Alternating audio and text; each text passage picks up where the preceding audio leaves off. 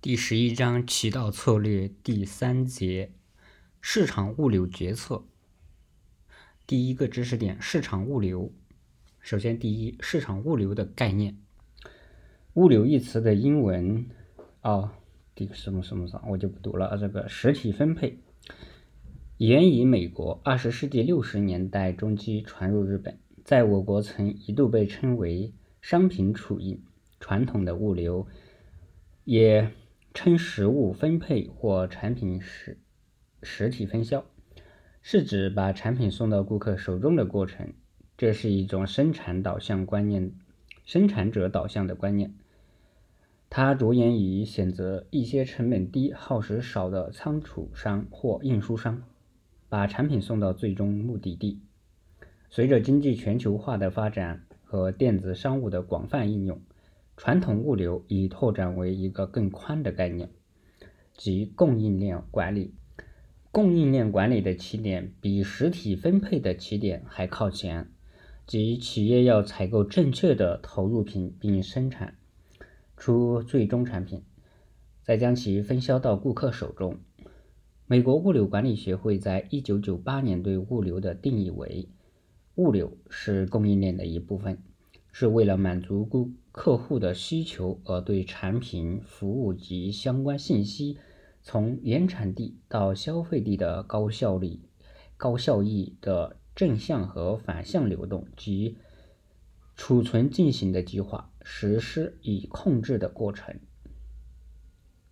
好，第二个是市场物流的内容与功能。按照活动的发展顺序，市场物流一般包括以下的内容：销量预测，这是制定生产计划、决定库存水平的基础。按照生产计划采购原材料并收收货入库，将原材料加工成为成品，并验收入库。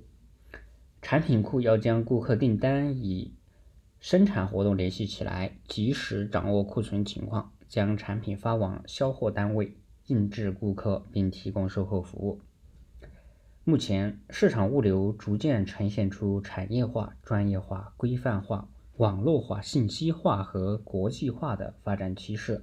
它不仅具有转移产品实体、创造地点效用的基本功能，而且具备以下优势：一、了解顾客价值取向。提升企业价值，通过对准时配送标准、保证订单准确性程度等问题的思考，企业会加深对顾客的了解，在满足顾客需求的同时提升企业绩效。第二是帮助企业选择最佳的渠道设计和网络策略，以更好的为顾客服务为出发点，促使企业选择正确的分销渠道。选择合适的仓储位置等。第三是有助于企业在销售预测、仓储管理、运输管理、原原料管理等方面做出正确的运营措施。第二是第二个知识点：市场物流系统与目标。首先，第一个市场物流系统。市场物流系统是指两个或两个以上的物流功能单元构成，以完成物流服务为目的的有机集合体。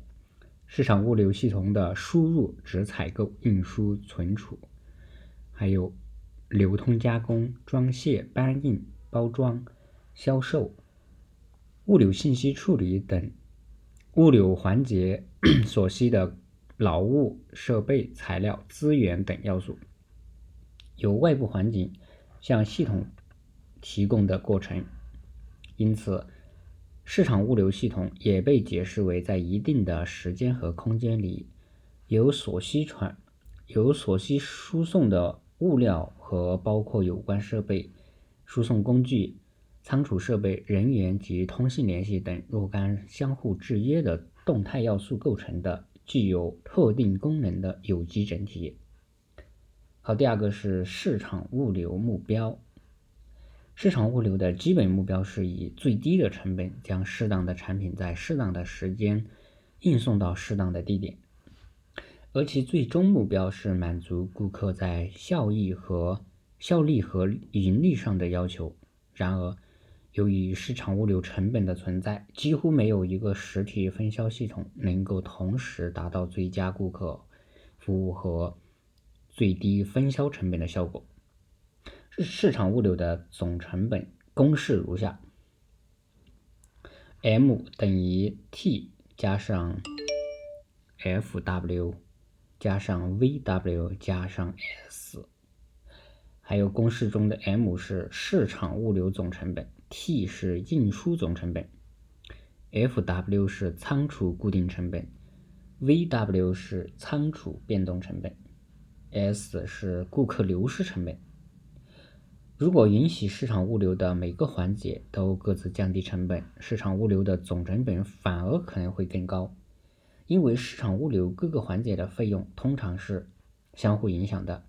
比如，装运部门利用便宜的集集装箱以降低成本，但是这种，但是这可能导致商品的损坏率的提高，从而降低顾客的满意度。存货经理为降低成本，往往希望减少存货。但这却可能导致产品脱销和供供货不及时，而且面临安排安排的快递送货成本会更高。所以，选择最优市场物流系统的实质就是要选择总成本 M 最小的那一个。如果 S 的值难以测算，那么市场物流系统就难以就应该以 T 加 F_W 加 V_W 的最小化为目标。即物流成本的最小化，这就是这就涉及物流决策的问题。好，第三个是市场物流决策的内容。市场物流决策主要包括订单程序决策、仓储决策、存货决策和运输决策。首先，第一是订单程序决策。几乎所有企业都希望收到订单至收到货款之间的周期越短越好。这个周期就是订单程序周期，主要包括收到订单、销售员转交订单、订单输入和客户信息检查、存货和生产安排、交货、发票传递、收取货款等物流。订单程序决策的关键是缩短订单程序所需的所需时间和提高订单处理的准确性，要做到。快速传递、快速处理、快速发货，以便快速收款。因此，在订单处理周期中，计算机应该被广泛应用，充分发挥其在信息传递、查询、计算、输入与输出等方面的快捷性和准确性。第二是仓储决策。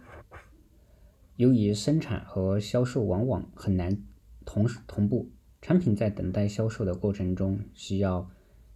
存储起来，直到被销售出去，以缓解预测销售量与实际销售量在数量、时间和地点上的差异。第一是仓库数量决策。仓库数量对于市场物流总成本中的各项成本都有重要的影响，主要表现在：第一是仓库数量越多，运输成本 T 就越低。呃，仓库数量增多，各地市场可以就近取货和补货，减少了长途运输次数，从而降低了运输成本。第二是仓库数量越多，顾客流失成本 S 就越低。仓库数量增多，使得企业能够及时和充分的满足顾客对产品和服务的需求，进而降低顾客流失的成本，或是。丧失销售额的成本。三是仓库数量越多，仓库固定成本 F_W 就越高。仓储固定成本是指仓库的建设和维护费用，仓库数量越多，这一部分费用就会越高。第四是仓库数量越多，仓储变动成本或是存货成本 V_W 就越高。新增仓库必然就新增存货，进而会增加存货成本。如图十一杠十六所示，随着仓库数量的 Q、W 的增加，T 曲线和 S 曲线逐渐向下倾斜，而 F-W 曲线和 V-W 曲线逐渐向上倾斜，就这样就使得市场物流总成本 M 的曲线先降后升。在 M 曲线的最低点，仓库的数量为 Q-W 星号，此时运输成本 T 和顾客流失成本 S 的降低量抵消了。仓储固定成本 F-W 和存货成本 V-W 的增长量。一般来说，企业应该将仓库数量定在 Q-W 星号，但是影响仓库数量决策的因素还有很多，如顾客需要的服务水平、运输服务的水平、计算机的应用程度和单个。仓库的规模等，因此，仓库数量的决策还应根据企业的实际情况做出审慎审慎的决定，在与顾客价值与企业价值之间求取平衡。第二是仓库地点和类型决策，为便于销售，增强分销效果效率，大部分。货物应该分分存于各地市场，企业可以自行设置仓库及自用仓库，也可以租用他人的仓库及公共仓库。应用自用仓库，企业能有效地实施控制，但是占用资金多，更换仓库地点时缺乏弹性。企业使用公共仓库，仓库只要按使用空间大小支付费用。且公共仓库常为提常为企业提供其他额外服务，如货物货品的一个检查、包装、代印、提供办公场所和电话等。如果租用公共仓库，就需要对仓库地点和类型加以选择，而且要有专业性的仓库可用，如。冷藏仓库、散装仓库等，目前大多数企业使用的仓库有两种类型：一种为储备仓库，供产品储存较长时间之用；另一种为中转仓库，供各企业短期存放，作为收货、存放以及迅速对顾客交货的场地。利用中转仓库，企业可获得更大的便利。三，第三是存货决策。企业为了保证生产经营过程的连续性，必须有计划的购入、耗用和销售存货。销售人员都希望企业存货充足，以便随时满足顾客的订货，但这并不符合成本效益原则。因此，企业应了解。销售量及利润的增加是否以抵消存货增加所带来的成本？存货决策的主内容主要有两个方面：一是何时订货及订货订货点决策；二是订多少货及订货数、订货量的决策。首先，第一是订货点决策。订货点是指库存产品减少到需要重新订货的点。比如订货点为十，就是指当存货减少到十个单位时，企业就要在仓库中增加存货。订货点应该是在由于脱销而造成的风险与存货过量所发生的费用之间进行权衡的决定。影响订货点决策的主要因素有：第一小点是订货前置的时间。即自订货单位发发出到接到货物所需要的平均时间。一般来说，订货前置时间越长，则订货点越高。第二小点是顾客平均购买率，即在某一段时间内顾客的平均购买数量。顾客平均购买率越高，则订货点应越高。第三小点是存货直接出货率，即企业希望从存货中直接用来完成顾客订单的百分比，存货直接出货率越高，订货点应越高。下面第二是订货量决策，订货量和订货次数之间呈反方向变动关系，即订货量越高，则订货的次数就越少。存货决策在考虑订货数量时，主要在订货处理成本和存货维持成本之间进行权衡。首先，第一点，订货处理成本。制造商和中间商的订货处理成本是有区别的，然后再分第一小点是制造商的订货处理成本包括制造商生产某一产品所需要的装置成本和呃运营成本。若装置成本较低，制造商可以经常生产这种产品，平均每件的成本稳定，与运营成本大致相当。而当装置成本较高时，制造商就会一次性生产较多的产品，以降低平均成本，这就会形成较多的存货。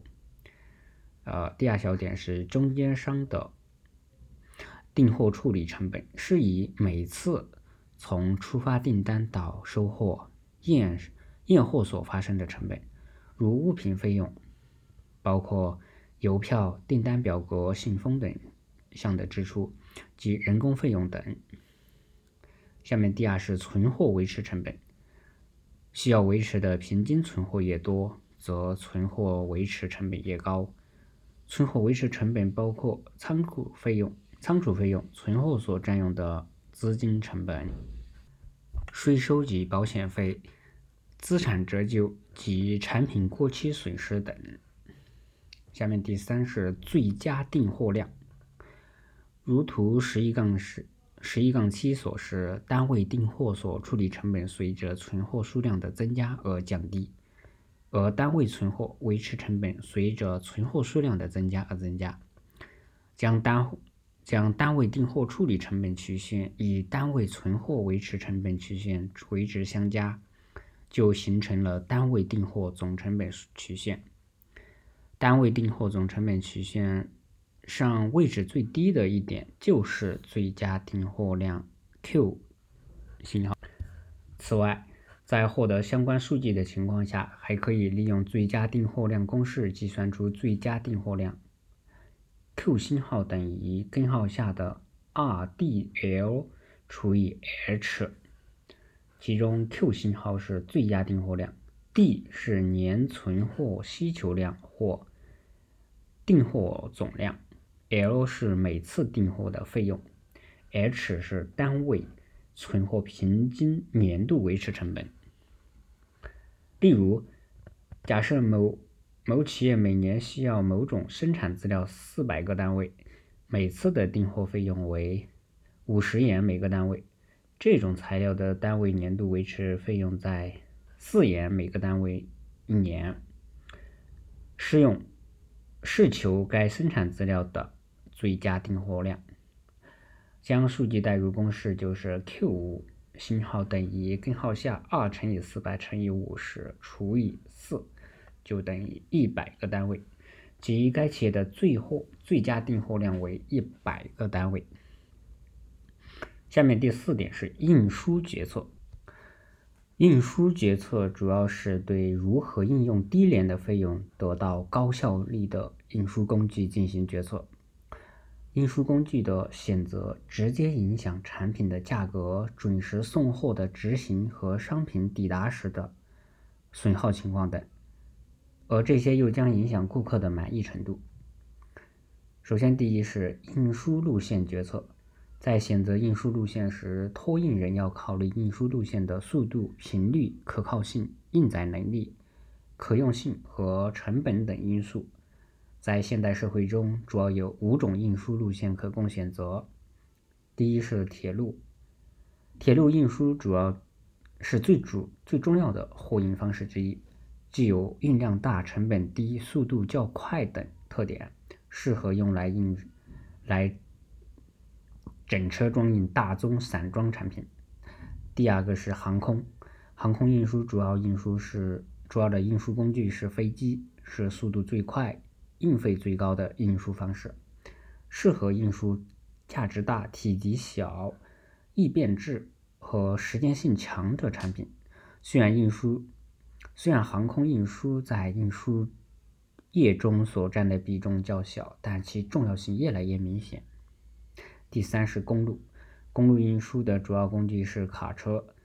其在运输路线和时间安排上有很大的灵活性，速度较铁路快，但长距离公路运输成本较高，用于呃多用于中小批段运输，多用于中小批短途运输或者需抢时间的长途运输。第四是水路，水路运输主要包括。轮船及运输及沿海驳船和内陆水路驳船运输，其主要特点是运量大、费用低，但耗时多、速度慢，还容易受到天气条件的影响，适合运输体积大、价值低、不易腐烂的产品。